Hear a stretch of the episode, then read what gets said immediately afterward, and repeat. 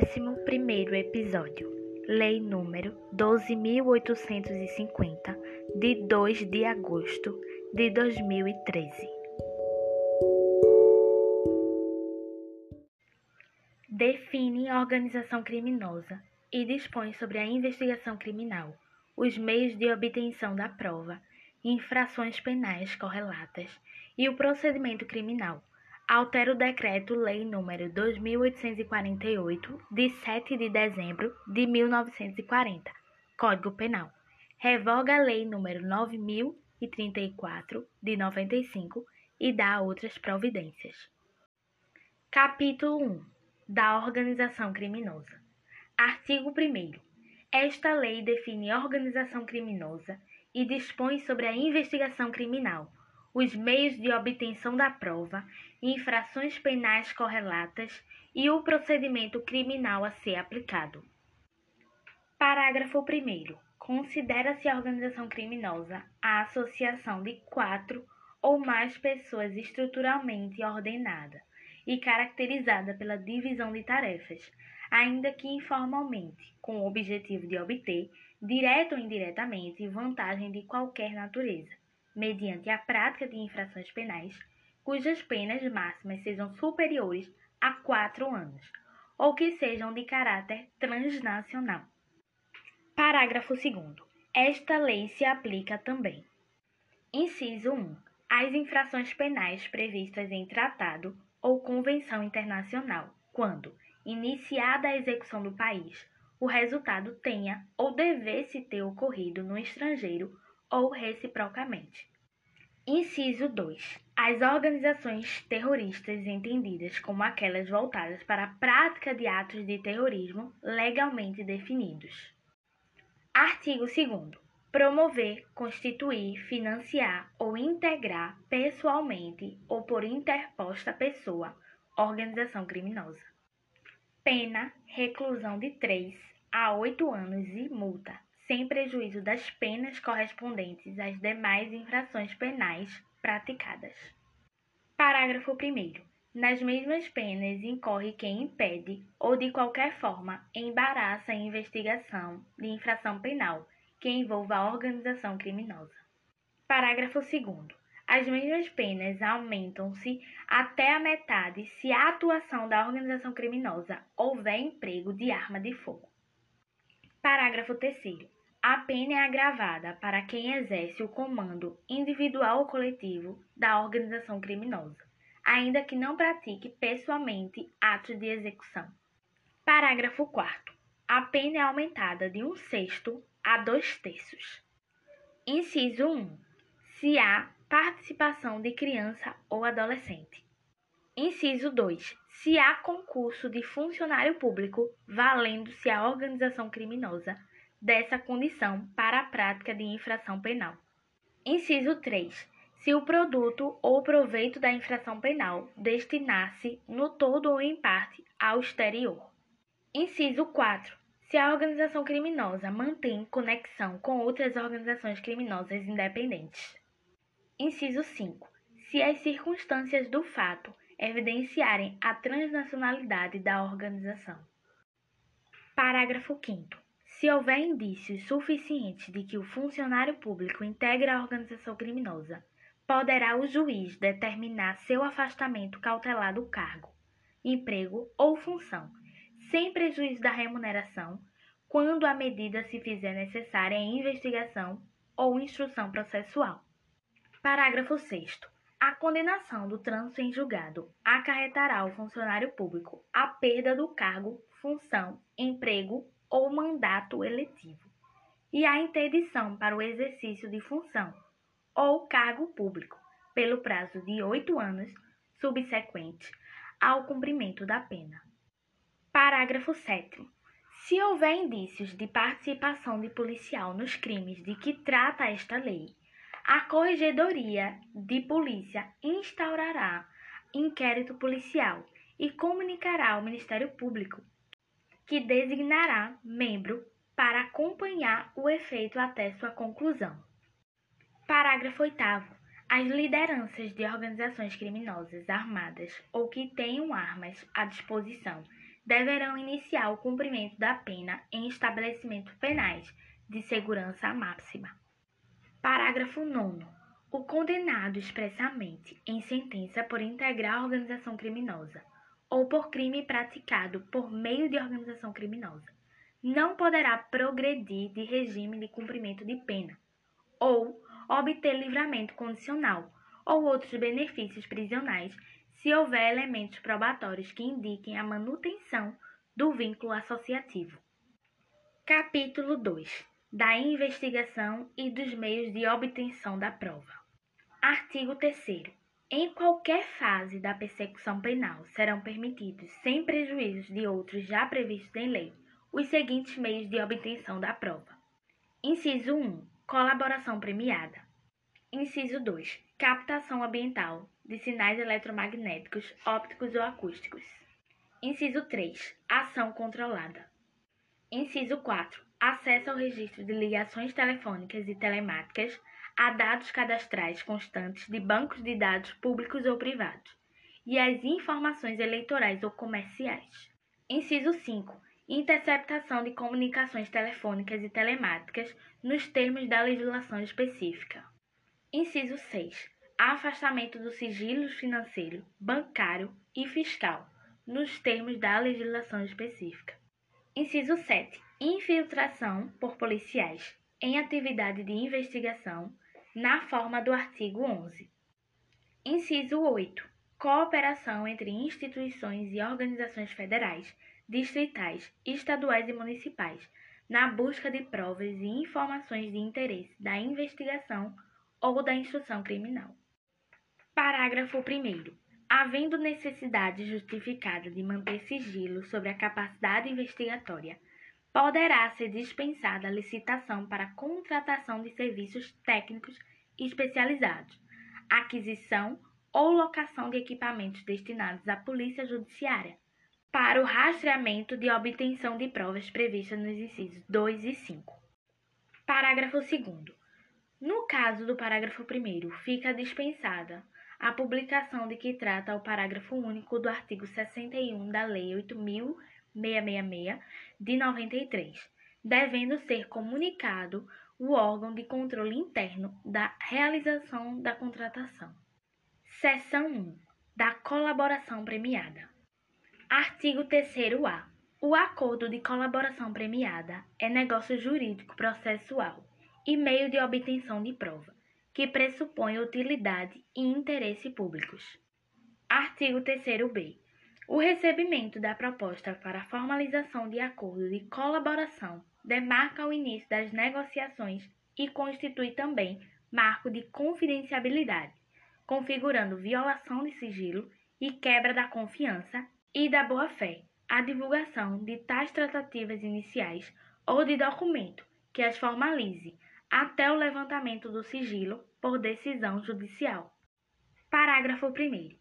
A proposta de acordo de colaboração premiada poderá ser sumariamente indeferida, com a devida justificativa, cientificando-se o interessado. Parágrafo 2. Caso não haja indeferimento sumário, as partes deverão firmar termo de confidencialidade para prosseguimento das tratativas, o que vinculará os órgãos envolvidos na negociação e impedirá o indeferimento posterior sem justa causa. Parágrafo 3. O recebimento de proposta de colaboração para análise ou termo de confidencialidade não implica por si só a suspensão da investigação, ressalvado acordo em contrário quanto à propositura das medidas processuais penais, cautelares e assecuratórias, bem como medidas processuais cíveis admitidas pela legislação processual civil em vigor. Parágrafo 4. O acordo de colaboração premiada poderá ser precedido de instrução quando houver necessidade de identificação ou complementação de seu objeto, dos fatos narrados, sua definição jurídica, relevância, utilidade e interesse público. Parágrafo 5. Os termos de recebimento de proposta de colaboração e de confidencialidade serão elaborados pelo celebrante e assinados por ele, pelo colaborador e pelo advogado ou defensor público com poderes específicos. Parágrafo 6. Na hipótese de não ser celebrado o acordo por iniciativa do celebrante, esse não poderá se valer de nenhuma das informações ou de provas apresentadas pelo colaborador, de boa forma, para qualquer outra finalidade. Artigo 3c. A proposta de colaboração premiada deve estar instruída com procuração do interessado, com poderes específicos para iniciar o procedimento de colaboração e suas tratativas, ou firmada pessoalmente pela parte que pretende a colaboração e seu advogado ou defensor público. Parágrafo 1. Nenhuma tratativa sobre colaboração premiada deve ser realizada sem a presença de advogado constituído ou defensor público. Parágrafo 2. Em caso de eventual conflito de interesse ou de colaborador hipossuficiente, o celebrante deverá solicitar a presença de outro advogado ou a participação de defensor público. Parágrafo 3. No acordo de colaboração premiada, o colaborador deve narrar todos os fatos ilícitos para os quais concorreu e que tenham relação direta com os fatos investigados. Parágrafo 4. Incube a defesa instruir a proposta de colaboração e os anexos com os fatos adequadamente descritos, com todas as suas circunstâncias, indicando as provas e os elementos de corroboração. Artigo 4. O juiz poderá, a requerimento das partes, conceder o perdão judicial, reduzir em até dois terços a pena privativa de liberdade, ou substituí-la por restritiva de direitos daquela que tenha colaborado efetiva e voluntariamente com a investigação e com o processo criminal, desde que dessa colaboração advenha um ou mais dos seguintes resultados. Inciso 1 a identificação dos demais coautores e partícipes da organização criminosa e das infrações penais por eles praticadas. Inciso 2. A revelação da estrutura hierárquica e da divisão de tarefas da organização criminosa. Inciso 3. A prevenção das infrações penais decorrentes das atividades da organização criminosa. Inciso 4 a recuperação total ou parcial do produto ou do proveito das infrações penais praticadas pela organização criminosa. Inciso 5. A localização de eventual vítima com a sua integridade física preservada. Parágrafo 1. Em qualquer fase, a concessão do benefício levará em conta a personalidade do colaborador, a natureza, as circunstâncias, a gravidade e a repercussão social do fato criminoso e a eficácia da colaboração. Parágrafo 2. Considerando a relevância da colaboração prestada, o Ministério Público, a qualquer tempo, e o delegado de polícia, nos autos do inquérito policial, com a manifestação do Ministério Público, poderão requerer ou representar o juiz pela concessão de perdão judicial ao colaborador, ainda que esse benefício não tenha sido previsto na proposta inicial, aplicando-se no que couber, o artigo 28 do Decreto-Lei nº 3.689, de 41, o Código de Processo Penal. Parágrafo 3. O prazo para o oferecimento da denúncia ou processo relativos ao colaborador poderá ser suspenso por até seis meses, prorrogáveis por iguais períodos, até que sejam cumpridas as medidas de colaboração, suspendendo-se o respectivo prazo prescricional. Parágrafo 4. Nas mesmas hipóteses do caput deste artigo, o Ministério Público poderá deixar de oferecer denúncia se a proposta de acordo da colaboração referir-se à infração de cuja existência não tenha prévio conhecimento e o colaborador. Inciso 1. Não for o líder da organização criminosa. Inciso 2. For o primeiro a prestar efetiva colaboração nos termos deste artigo. Parágrafo 4 A. Considera-se existente o conhecimento prévio da infração quando o Ministério Público ou a autoridade policial competente tenha instaurado inquérito ou procedimento investigatório para apuração dos fatos apresentados pelo colaborador. Parágrafo 5. Se a colaboração for posterior à sentença, a pena poderá ser reduzida até a metade ou será admitida a progressão de regime ainda que ausentes os requisitos objetivos. Parágrafo 6. O juiz não participará das negociações realizadas entre as partes para a formalização do acordo de colaboração, que ocorrerá entre o delegado de polícia, o investigado e o defensor, com a manifestação do Ministério Público ou, conforme o caso, entre o Ministério Público e o investigado ou acusado e seu defensor. Parágrafo 7. Realizado o acordo na forma do parágrafo 6 deste artigo, serão remetidos ao juiz para análise o respectivo termo, as declarações do colaborador e cópia da investigação, devendo o juiz ouvir sigilosamente o colaborador, acompanhado de seu defensor, oportunidade em que analisará os seguintes aspectos na homologação. Inciso 1. Regularidade e legalidade.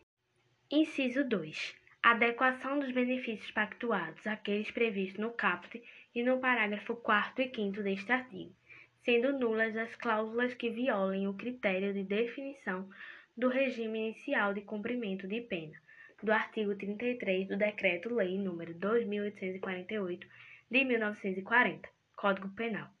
As regras de cada um dos regimes previstos no Código Penal e na Lei 7210 de 84, Lei da Execução Penal, e os requisitos de progressão de regime não abrangidos pelo parágrafo 5 deste artigo. Inciso 3. Adequação dos resultados na colaboração dos resultados mínimos exigidos nos incisos 1, 2, 3, 4 e 5 do caput deste artigo. Inciso 4. Voluntariedade da manifestação de vontade, especialmente nos casos em que o colaborador está ou esteve sob efeito de medidas cautelares. Parágrafo 7a.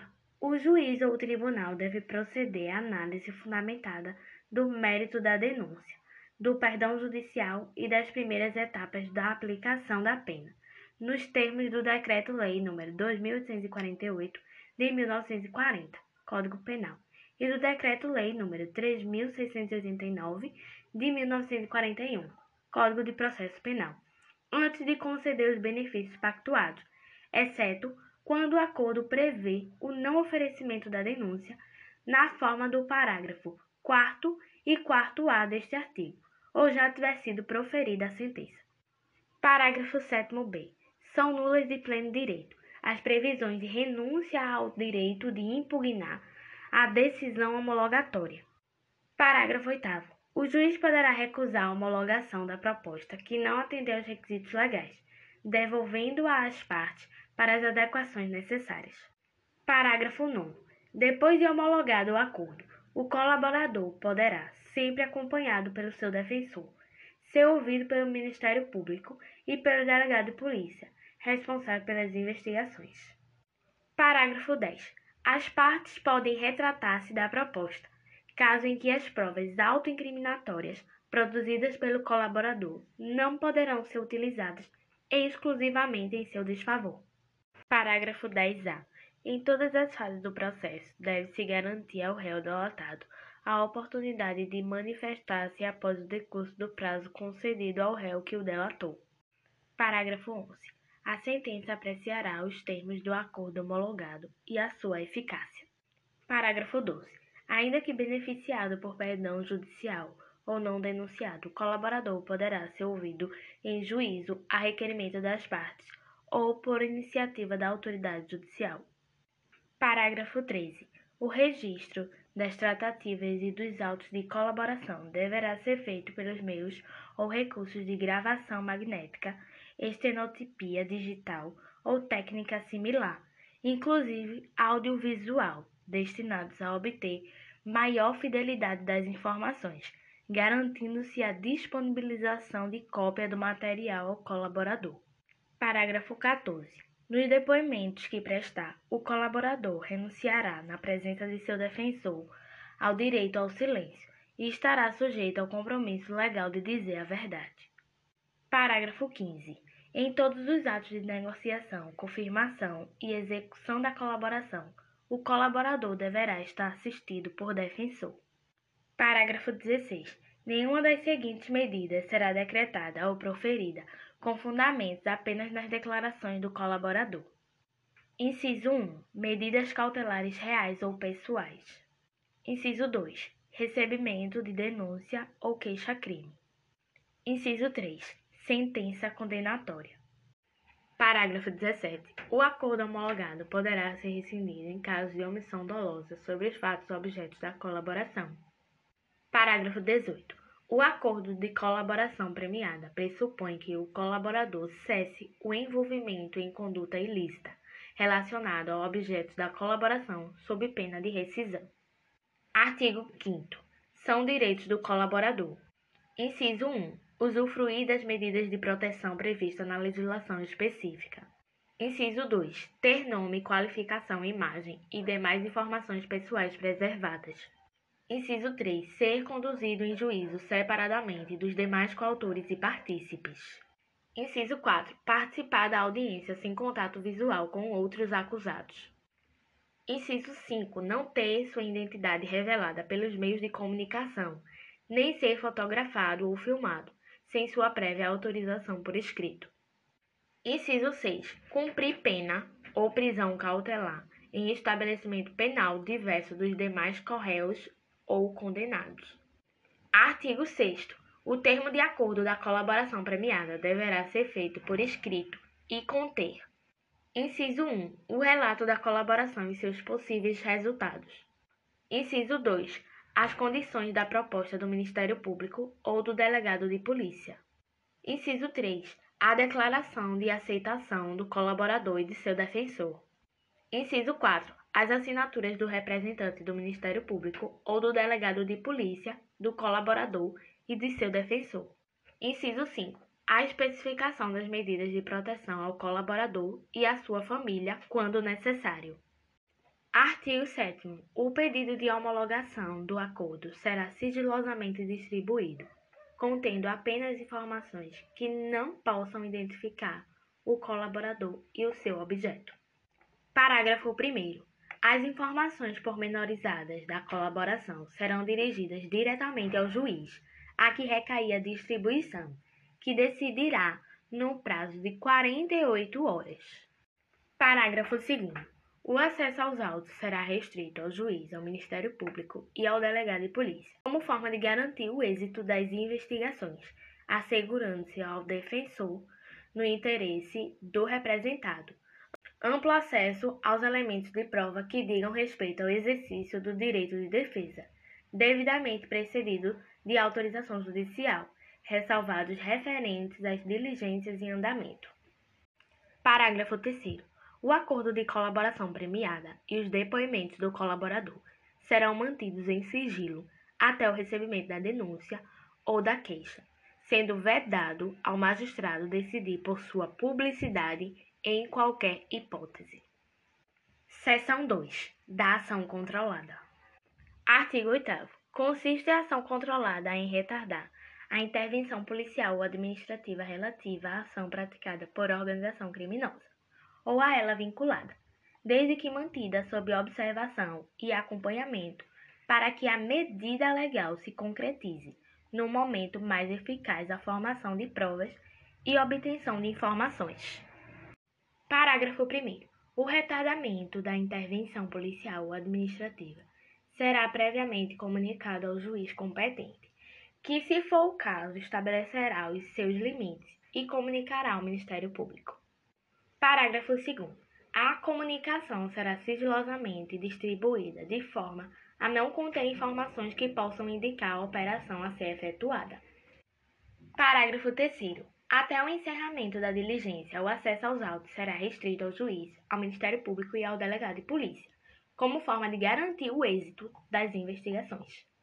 Parágrafo 4. Ao término da diligência, elaborar-se-á auto circunstanciado acerca da ação controlada. Artigo 9.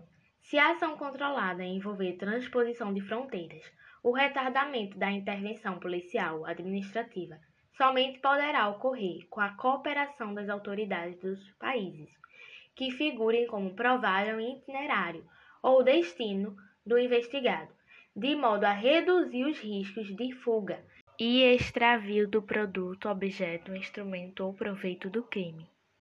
Seção 3. Da infiltração de agentes. Artigo 10. A infiltração de agentes de polícia em tarefas de investigação representada pelo delegado de polícia requerida pelo Ministério Público, após manifestação técnica do delegado de polícia, quando solicitada, no curso de inquérito policial será precedida de circunstanciada, motivada e sigilosa autorização judicial, que estabelecerá seus limites.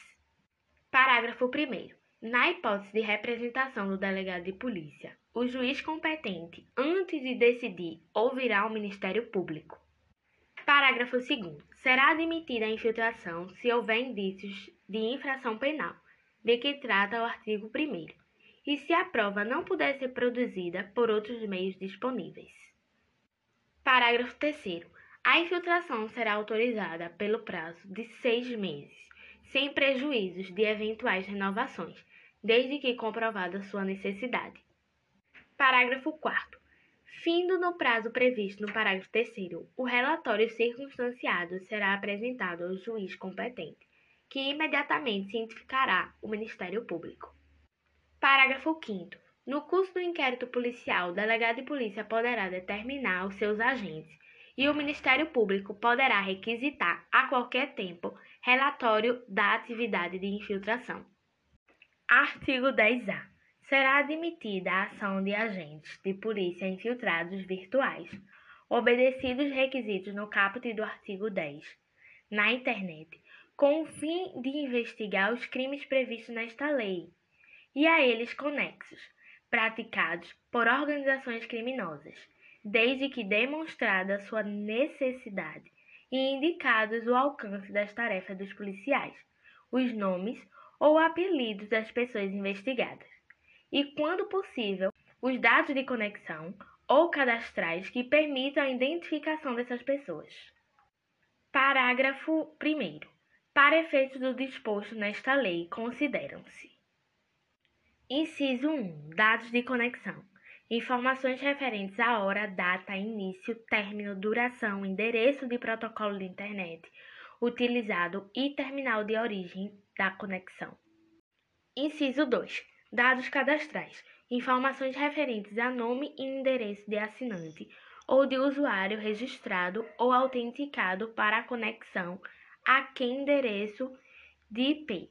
Identificação de usuário ou código de acesso tenha sido atribuído no momento da conexão. Parágrafo 2. Na hipótese de representação do delegado de polícia, o juiz competente, antes de decidir, ouvirá o Ministério Público. Parágrafo 3. Será admitida a infiltração se houver indícios de infiltração penal de que trata o artigo 1 desta lei, e se as provas não puderem ser produzidas por meios disponíveis. Parágrafo 4. A infiltração será autorizada pelo prazo de até seis meses, sem prejuízo de eventuais renovações mediante ordem judicial fundamentada e desde que o total não exceda a 720 dias e seja comprovada sua necessidade. Parágrafo 5 Findo o prazo previsto no parágrafo 4 deste artigo, o relatório circunstanciado, juntamente com todos os atos eletrônicos praticados durante a operação, deverão ser registrados, gravados, armazenados e apresentados ao juiz competente que imediatamente cientificará ao Ministério Público. Parágrafo 6.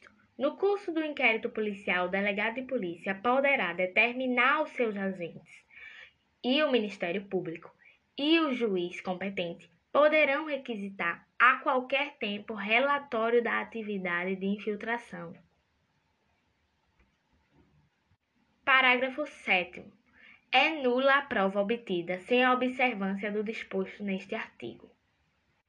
Artigo 10b. As informações da operação de infiltração serão encaminhadas diretamente ao juiz responsável pela autorização da medida, que zelará por seu sigilo.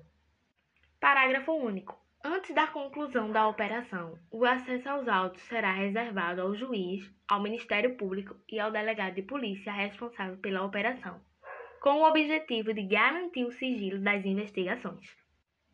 Artigo 10c. Não comete crime o policial que oculta sua identidade para, por meio da internet, colher indícios de autoria e materialidade dos crimes previstos no artigo 1 desta lei. Parágrafo único. O agente policial infiltrado que deixar de observar a estrita finalidade da investigação responderá pelos excessos praticados. Artigo 10d. Concluída a investigação, todos os atos eletrônicos praticados durante a operação deverão ser registrados, gravados, armazenados e encaminhados ao juiz e ao Ministério Público, juntamente com relatório circunstanciado. Parágrafo único. Os atos eletrônicos registrados citados no caput deste artigo serão reunidos em autos apartados e apensados ao processo criminal, juntamente com o inquérito policial, assegurando-se a preservação da identidade do agente policial infiltrado e a intimidade dos envolvidos. Artigo 11. O requerimento do Ministério Público ou a representação do delegado de polícia para infiltração de agente conterão a demonstração da necessidade da medida, o alcance das tarefas dos agentes e, quando possível, os nomes ou apelidos das pessoas investigadas e o local da infiltração. Parágrafo único. Os órgãos de registro e cadastro público poderão incluir os bancos de dados próprios, mediante procedimento sigiloso e requisição da autoridade judicial, as informações necessárias à efetividade da identidade fictícia criada nos casos de infiltração de agentes na internet. Artigo 12. O pedido de infiltração será sigilosamente distribuído de forma a não conter informações que possam indicar a operação a ser efetivada ou identificar o agente que será infiltrado. Parágrafo 1. As informações quanto à necessidade da operação de infiltração serão dirigidas diretamente ao juiz competente, que decidirá no prazo de 24 horas após manifestação do Ministério Público na hipótese de representação do delegado de polícia, devendo-se adotar as medidas necessárias para o êxito das investigações e a segurança do agente infiltrado. Parágrafo 2. Os autos contendo as informações da operação de infiltração acompanharão a denúncia do Ministério Público, quando serão disponibilizados à defesa, assegurando-se a preservação da identidade do agente. Parágrafo 3. Havendo indícios seguros de que o agente infiltrado sofre risco iminente à operação, será sustada mediante requisição do Ministério Público ou pelo delegado de polícia, dando-se imediata ciência ao Ministério Público e à autoridade judicial. Artigo 13. O agente que não guardar em sua atuação a devida proporcionalidade com a finalidade da investigação responderá pelos excessos praticados. Parágrafo único. Não é punível, no âmbito da infiltração, a prática de crime pelo agente infiltrado no curso da investigação, quando inexigível conduta diversa. Artigo 14. São direitos do agente. Inciso 1. Recusar ou fazer cessar a atuação infiltrada. Inciso 2. Ter sua identidade alterada, aplicando-se, no que couber, o disposto no artigo 9 da Lei 9.807 de 99, bem como usufruir das medidas de proteção a testemunhas. Inciso 3. Ter seu nome, sua qualificação, sua imagem, sua voz e demais informações pessoais preservadas durante a investigação e o processo criminal, salvo se houver decisão judicial em contrário. Inciso 4 não ter sua identidade revelada, nem ser fotografado ou filmado pelos meios de comunicação, sem sua prévia autorização por escrito. Seção 4. Do acesso a registros, dados cadastrais, documentos e informações. Artigo 15. O delegado de polícia e o Ministério Público terão acesso, independentemente de autorização judicial, apenas aos dados cadastrais do investigado que informem exclusivamente a qualificação pessoal, a filiação e o endereço mantido pela Justiça Eleitoral, empresas telefônicas, instituições financeiras, provedores de internet e administradoras de cartão de crédito. Artigo 16. As empresas de transporte possibilitarão, pelo prazo de cinco anos, acesso direto e permanente do juiz, do Ministério Público ou do delegado de polícia aos bancos de dados de reservas e registro de viagens. Artigo 17. As concessionárias de telefonia fixa ou móvel manterão, pelo prazo de cinco anos, à disposição das autoridades mencionadas no artigo 15, registro de identificação dos números dos terminais de origem e de destino das ligações telefônicas internacionais, interurbanas e locais. Seção 5. Dos crimes ocorridos na investigação e na obtenção da prova. Artigo 18. Revelar a identidade, fotografar ou filmar o colaborador sem sua prévia autorização por escrito. Pena, reclusão de 1 a 3 anos e multa. Artigo 19. Imputar falsamente sob pretexto de colaboração com a Justiça a prática de infiltração penal à pessoa que sabe ser inocente ou revelar informações sobre a estrutura de organização criminosa que sabe inverídicas. Pena, reclusão de 1 a 4 anos e multa. Artigo 20. Descumprir determinação de sigilo das investigações que envolvam a ação controlada e a infiltração de agentes. Pena, reclusão de 1 a 4 anos e multa. Artigo 21. Recusar ou omitir dados cadastrais, registros, documentos e informações requisitadas pelo juiz, Ministério Público ou delegado de polícia no curso de investigação ou do processo. Pena, reclusão de seis meses a dois anos e multa.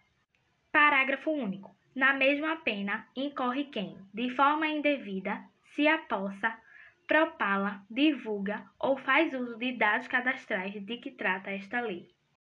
Capítulo 3 Disposições Finais Artigo 22. Os crimes previstos nesta lei e as infrações penais conexas serão apurados mediante procedimento ordinário previsto no Decreto-Lei nº 3689 de 41, o Código de Processo Penal, observado o disposto no parágrafo único deste artigo.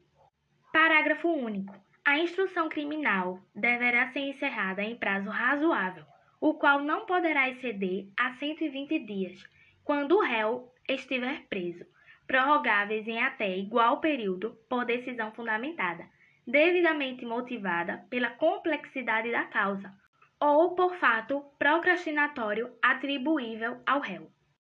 Artigo 23. O sigilo da investigação poderá ser decretado pela autoridade judicial competente para garantia da celeridade e da eficácia das diligências investigatórias assegurando-se ao defensor, no interesse do representado, amplo acesso aos elementos de prova que digam respeito ao exercício do direito de defesa, devidamente precedido de autorização judicial, ressalvados os referentes às diligências em andamento. Parágrafo único. Determinado depoimento do investigado, seu defensor terá assegurada a prévia vista aos autos, ainda que classificados como sigilosos, no prazo mínimo de três dias que antecedem ao ato, podendo ser ampliado a critério da autoridade responsável pela investigação. Artigo 24. O artigo 288 do Decreto-Lei nº 2848 de 1940, Código Penal, passa a vigorar com a seguinte redação: Associação criminosa. Associarem-se três ou mais pessoas para o fim específico de cometer crimes Pena reclusão de 1 a 3 anos. Parágrafo único. A pena aumenta-se até a metade se a associação é armada ou se houver a participação de criança ou adolescente. Artigo 25. O artigo 342 do Decreto-Lei nº 2848 de 1940, Código Penal, passa a vigorar com a seguinte redação: Pena reclusão de 2 a 4 anos e multa. Artigo 26. Revoga-se a Lei nº 9034 de 95. Artigo 27. Esta lei entra em vigor após decorridos 45 dias de sua publicação oficial.